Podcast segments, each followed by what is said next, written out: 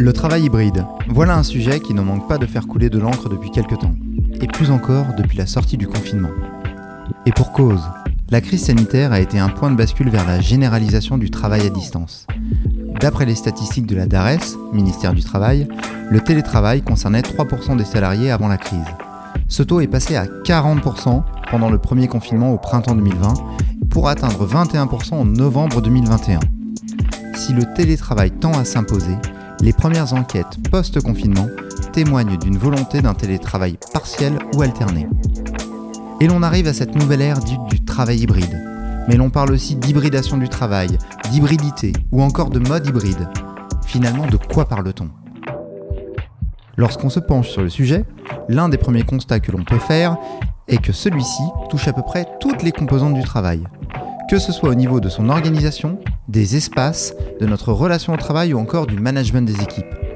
Partout, le travail hybride semble annoncer le futur du travail. Les plus aventureux vont jusqu'à parler d'une révolution silencieuse du travail. Simple effet de mode managérial ou réelle transformation du travail J'ai souhaité y voir plus clair. Pour cela, nous avons lancé une enquête avec Marie Benedetto Meyer, sociologue des organisations et spécialiste des usages et des outils numériques au travail. Elle est aujourd'hui notre invitée dans Recto Verso, l'autre vision du conseil. Bienvenue dans ce nouvel épisode. Je suis Kazem Tabrizi, associé fondateur de Tenzing Conseil, un cabinet en stratégie opérationnelle d'un nouveau genre.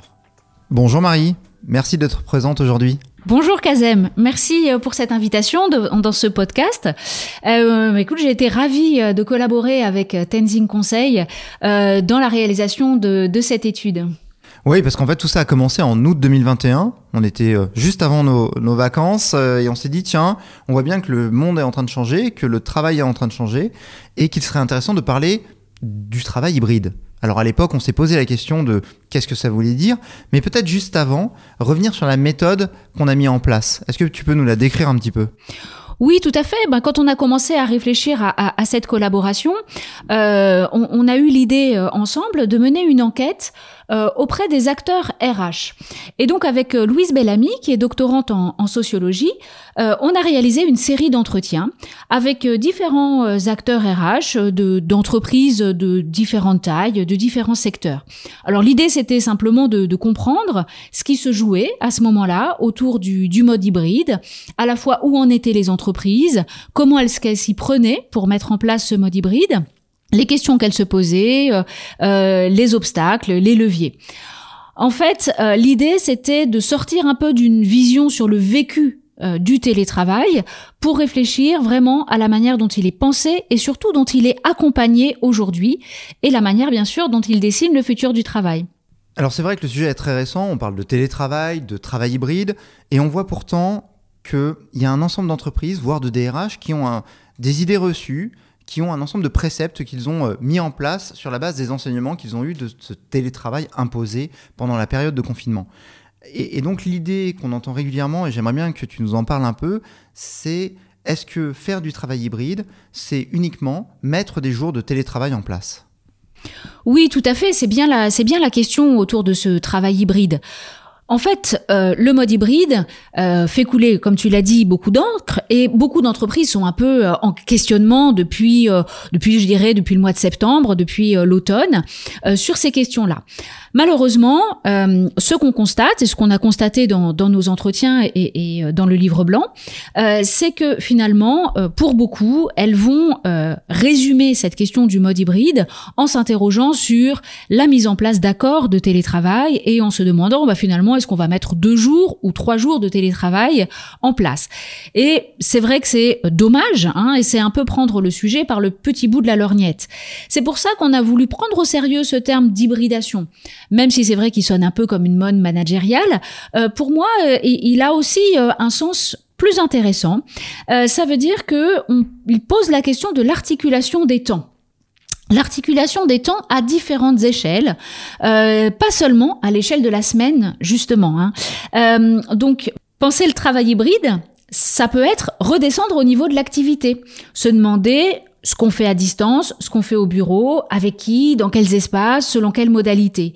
Hein, on va peut-être reparler de la fausse bonne idée des réunions hybrides. On a tous vu hein, que de ce point de vue-là, avoir une partie euh, des euh, salariés en présence et une partie à distance pour les réunions hybrides, eh ben ça ne s'improvise pas. Ça suppose de redéfinir euh, de nouvelles règles, de nouvelles manières de travailler, et c'est bien là-dessus qu'il faut travailler.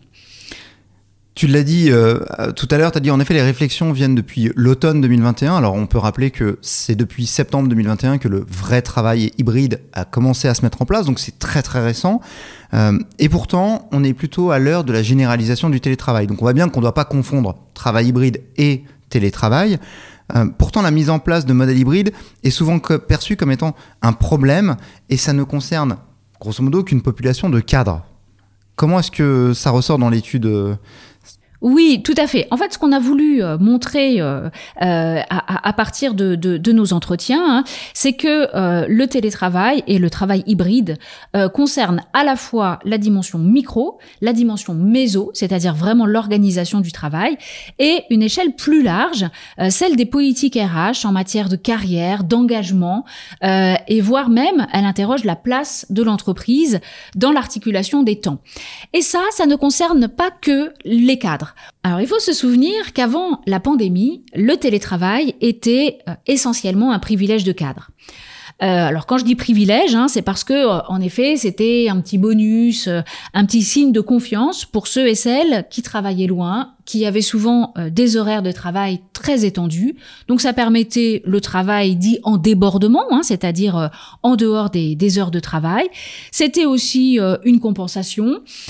pour parfois ça a été négocié avec la mise en place du flex office ou lors d'un déménagement, on offrait la possibilité de télétravailler mais ça concernait une frange euh, de la population salariée, essentiellement, donc je l'ai dit, euh, les cadres, et c'était assez marginal. Ceux qui télétravaillaient beaucoup prenaient le risque d'être invisibilisés. Les statistiques ont montré qu'ils avaient moins accès à la formation, par exemple, et qu'ils avaient des perspectives de carrière moindres.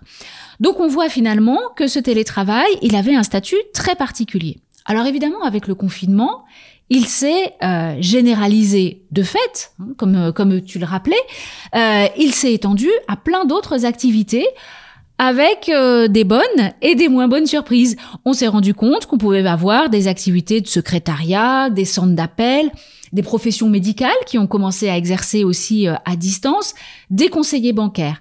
Alors, dans certains cas, bah, finalement, ça a permis de révéler que l'activité pouvait être réalisée à distance. Dans d'autres cas, eh ben, au contraire, hein, les salariés se sont rendus compte qu'ils avaient besoin d'échanges, qu'ils avaient besoin d'émulation, de soutien et d'apprentissage collectif. Et, de ce que j'ai, enfin, ce qu'on a vu dans le livre blanc, euh, c'est qu'il n'y a pas finalement de règles établi. Et donc, je pense que c'est intéressant peut-être qu'on le partage. Tu disais tout à l'heure, c'est lié à, l'activité, pas au travail ou au métier. Euh, est-ce que du coup, tu peux euh, partager les enseignements de, justement du, livre blanc? Oui, tout à fait. Dans les entretiens que, que l'on a menés, on a évidemment euh, posé la question des critères d'éligibilité au télétravail. Alors, ce qu'on a constaté, c'est que beaucoup d'entreprises raisonnent encore à un niveau assez général en fixant euh, des règles qui concernent des métiers, des postes, parfois des grades, encore la distinction cadre-non cadre, alors qu'en fait, si on descend un petit peu dans l'analyse de, l'activité, on se rend compte que euh, certaines activités ont une forte variabilité dans le temps. Il y a des périodes qui sont plus propices au télétravail que d'autres.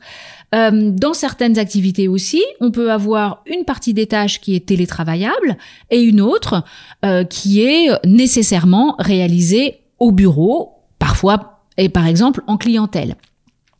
Donc ça va dépendre du niveau de granularité en fait hein, qu'on va euh, choisir pour analyser ces postes dans les différentes composantes de leur activité et dans le temps. Alors, ce qu'on a vu aussi, euh, qui est très intéressant dans, les entreprises, et, ce dont on parle dans le livre blanc, euh, c'est que certaines entreprises mettent en place des questionnaires d'auto-évaluation dans lesquels les salariés apprécient eux-mêmes si le télétravail leur conviendrait. Alors ça, c'est intéressant parce que c'est prendre une autre dimension qui est évidemment fondamentale, qui est celle des singularités individuelles. On est plus ou moins appétant au télétravail. Là où il faut être peut-être plus prudent, c'est que ça peut présenter un risque de se confronter à des jugements managériaux moi, je m'auto-évalue, mais évidemment, hein, c'est mon manager qui va valider euh, ce, ce, choix. Ça peut aussi donner lieu à certaines formes d'autocensure. Par exemple, chez des femmes qui vont euh, se dire si je choisis le télétravail, j'envoie un signal sur euh, mes préoccupations en termes de conciliation vie privée vie professionnelle ou chez les salariés faiblement qualifiés. Donc c'est très important, je crois, surtout de mettre en discussion ces grilles, qu'elles soient élaborées euh, conjointement et surtout que ce soit pas un outil de jugement ou de classement des salariés sur un type de poste ou euh, un régime de, télétravail. Donc vraiment, encore une fois, hein, euh, faire en sorte que le travail hybride ne soit ni un privilège ni une compensation et qu'il ne soit pas réservé à des catégories prédéterminées de salariés. Par contre, il y a une réflexion globale qui est, on est en train de mettre en place le travail hybride avec des personnes qui sont en télétravail deux ou trois jours par semaine, et ça pose la question finalement du bureau. On le voit dans l'étude, on est passé d'une époque où on était dans des open space, où on avait fait euh, tomber les murs, on est passé à du flex office où on gagnait des mètres carrés, mais il y avait aussi une compensation avec le, télétravail. Aujourd'hui, on se repose la question des espaces de travail, mais avec un nouvel angle d'attaque qui est le travail hybride et quels sont les changements que ça annonce. Oui, exactement. En fait, on reprend une vieille question, euh, une question un peu lancinante finalement, hein, de, de, de, ces espaces de travail sous un nouvel angle euh, que je trouve finalement euh, très très intéressant. Hein. En effet, on a passé euh, cette période de l'open space, du flex office, ou de se dire qu'il suffisait de mettre un baby foot pour créer des, une meilleure qualité de vie au travail. Alors, qu'est-ce qui se passe aujourd'hui avec le mode hybride? Déjà, il y a des réflexions nouvelles sur la localisation des locaux. Si finalement mes, mes télétravailleurs habitent loin euh, du lieu de travail Est-ce qu'il faut que je me rapproche des gares ou des lieux finalement de transport en commun pour leur faciliter l'accès au travail? Alors, les, les entretiens montrent aussi qu'il y a des vraies interrogations sur l'aménagement interne. Hein. Est-ce qu'il faut moins de bureaux et peut-être plus de salles de réunion, plus d'espaces conviviaux? Parce que quand je reviens sur site, hein, c'est pour revoir mes collègues et finalement pour échanger et pas pour me mettre euh, finalement euh, à mon bureau euh, à, à, travailler et parfois même à faire des visios euh, depuis mon poste de, de travail. C'est un nouveau concept, le télétravail au bureau. C'est une vraie question. C'est une vraie question aujourd'hui dans les entreprises de savoir comment finalement on va organiser des espaces qui peuvent permettre toujours de s'isoler, peut-être même hein, pour faire des, des, des visios euh, ponctuellement, euh, mais aussi euh, partager des moments d'idéation, de créativité, et là, évidemment, avoir une activité plus collective. Donc ça veut dire qu'on revient aussi hein, sur un certain nombre d'idées. Euh, je l'ai dit hein, sur le flex office, euh, parce que finalement euh, le flex office se fonde sur l'idée de la sérendipité. Je vais au travail et en m'asseyant quelque part, bah, je vais découvrir mon voisin de bureau, ce qui va peut-être faire naître de nouvelles idées, de nouvelles collaborations. Aujourd'hui, quand un télétravailleur revient sur son lieu de travail, c'est avant tout pour retrouver son équipe, ses collègues, pour retrouver une forme de cohésion et beaucoup moins pour réseauter. Bien sûr, ça peut se faire encore, hein, mais ça veut dire que dans les aménagements d'espace, il va falloir concilier à la fois hein, des, espaces qui sont toujours ouverts et qui permettent euh, la rencontre et les échanges, mais aussi euh, euh, des lieux où on peut se retrouver, où on peut retrouver son équipe avec finalement une certaine régularité et, une forme d'appropriation de, ces espaces qui est extrêmement importante. Il y a deux points qui me viennent à l'esprit tout de suite. Un, évidemment, les espaces de convivialité, la machine à café, on en a beaucoup parlé euh, entre nous, mais aussi euh, dans le cadre des, entretiens. Euh, les espaces de convivialité sont évidemment très importants et permettent de créer ce lien. Et il un autre point, c'est finalement, est-ce que tu es en train de nous dire que le travail que je fais chez moi est très différent de celui que je vais aller faire au bureau demain? Oui, tout à fait. Alors la machine à café, c'était la grande absente euh, en confinement. On a vu comment euh, certains ont essayé de reproduire ces moments euh, conviviaux à distance, qui étaient quand même superficiels, difficiles finalement hein, de de calquer ce, ce, cette, ces moments d'échange un peu spontanés lorsqu'on les planifie sur sur Teams ou, ou Zoom. donc ça, c'est une une vraie question, mais ça veut dire que on va se dire, bah, quand je retourne au bureau, il va falloir que je laisse des temps plus souples, peut-être un peu plus place à l'improvisation pour croiser mes collègues, pour passer un peu plus de temps avec eux à la machine à café ou, ou ailleurs. et lorsque je télétravaille, inversement, je vais réserver ces moments-là pour des activités qui sont plus solitaires ou qui nécessitent finalement peu d'échanges, peut-être moins de créativité. Alors euh, pour les cadres par exemple, eh ben ça va être rédiger un compte rendu de réunion, euh, lire un document, euh, rédiger chez soi. Alors que lorsque je vais au, au, travail, eh ben je vais plutôt faire mes séances de brainstorm, d'idéation et, et, et, discuter avec avec mes collègues et, évidemment avec mes collaborateurs.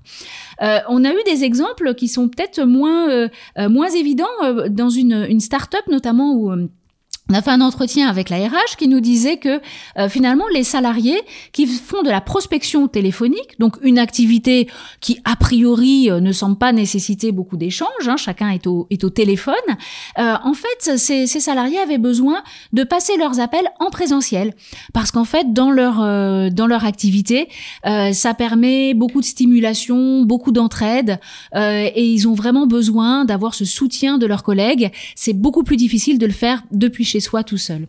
Donc en fait, la fameuse phrase euh, fini le télétravail, tout le monde retrouve le boulot ou tout le monde au boulot, on peut dire qu'elle est à bannir. Oui, ça aussi, c'est vrai que on, a on a beaucoup entendu ça, hein, une espèce de, de suspicion euh, sur le fait qu'en télétravail, on travaillerait moins, on serait euh, peut-être plus centré sur sur sa vie familiale.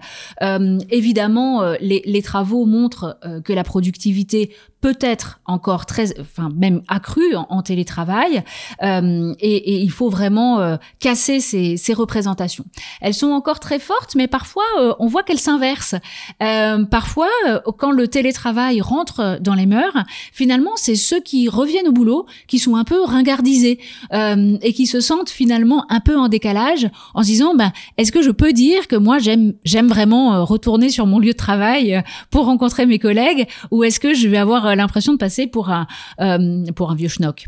Sachant que là, aujourd'hui, euh, on voit bizarrement, enfin bizarrement c'est un, une surprise, mais les jeunes aiment revenir sur le lieu de travail parce qu'ils viennent chercher finalement de l'apprentissage, de, de l'accompagnement, de l'aide euh, par rapport à des, à des, à des personnes qui ont plus d'expérience et qui vont pouvoir justement les aider. Mais ils se retrouvent des fois seuls au bureau. Exactement, hein, exactement. C'est pour ça que c'est très important, euh, lorsque je disais de, de fixer des règles euh, finalement euh, assez souples, hein, de pas, par exemple, avoir un critère d'ancienneté ou d'âge qui finalement véhicule une certaine représentation qui semble dire que il faut absolument continuer d'aller au travail pour apprendre son métier. On l'apprend euh, tout le temps et on l'apprend à n'importe quel âge et on l'apprend surtout euh, dans les interactions avec, euh, avec des, salariés qui ont d'autres profils.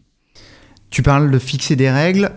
c'est vrai que c'est une question qui émerge assez, assez régulièrement, qui consiste à savoir qui est en mesure de décider d'ailleurs des règles à fixer. Comment est-ce que les choses s'organisent? Ce qui est très nouveau aujourd'hui pour les entreprises. On a l'impression que c'est les managers de proximité, mais est-ce que du coup les traitements sont des réels traitements équitables ou pas?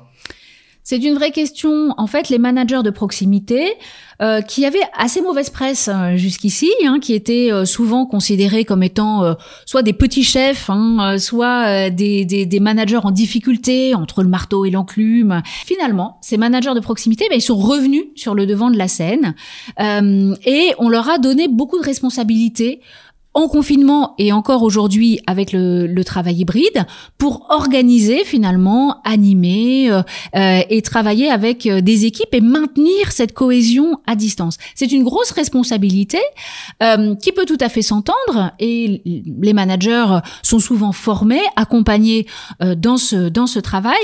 par contre, en effet, comme tu le dis, ça pose deux questions. D'abord, celle de l'homogénéité et de l'équité. si les managers décident du mode d'organisation de leur équipe euh, et que deux managers ne prennent pas les mêmes décisions, on va évidemment avoir euh, des soucis, un sentiment d'inéquité de la, de la part des, des collaborateurs qu'on peut tout à fait euh, comprendre. L'autre question, c'est celle des ressources. Est-ce qu'on va attribuer plus de moyens plus de ressources aux managers pour organiser ce travail euh, hybride euh, Est-ce qu'ils ont la latitude en termes d'organisation du travail, en termes de recrutement, de d'organisation de la taille de leur de leur équipe, euh, pour pouvoir véritablement imaginer ce mode de travail hybride à l'échelle de l'équipe? Alors, on vient de le voir à travers tout le, tout le podcast et tout ce qu'on vient d'évoquer. Hein. Quand on parle de notre démarche, on va parler aussi bien de l'organisation du travail, de l'activité et non pas des métiers.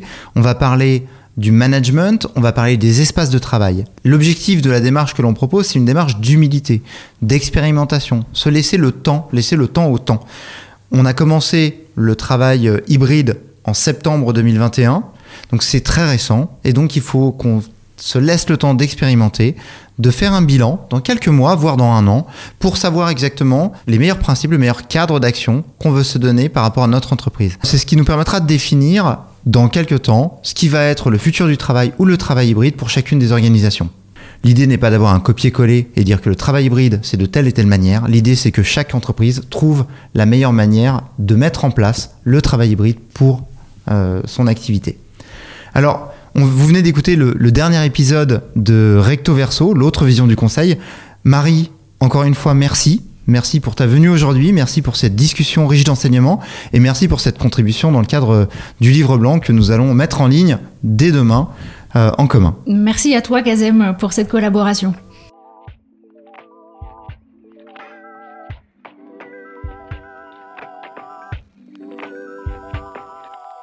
Si vous avez aimé cet épisode, abonnez-vous, mettez 5 étoiles et partagez ce podcast à au moins une personne de votre entourage.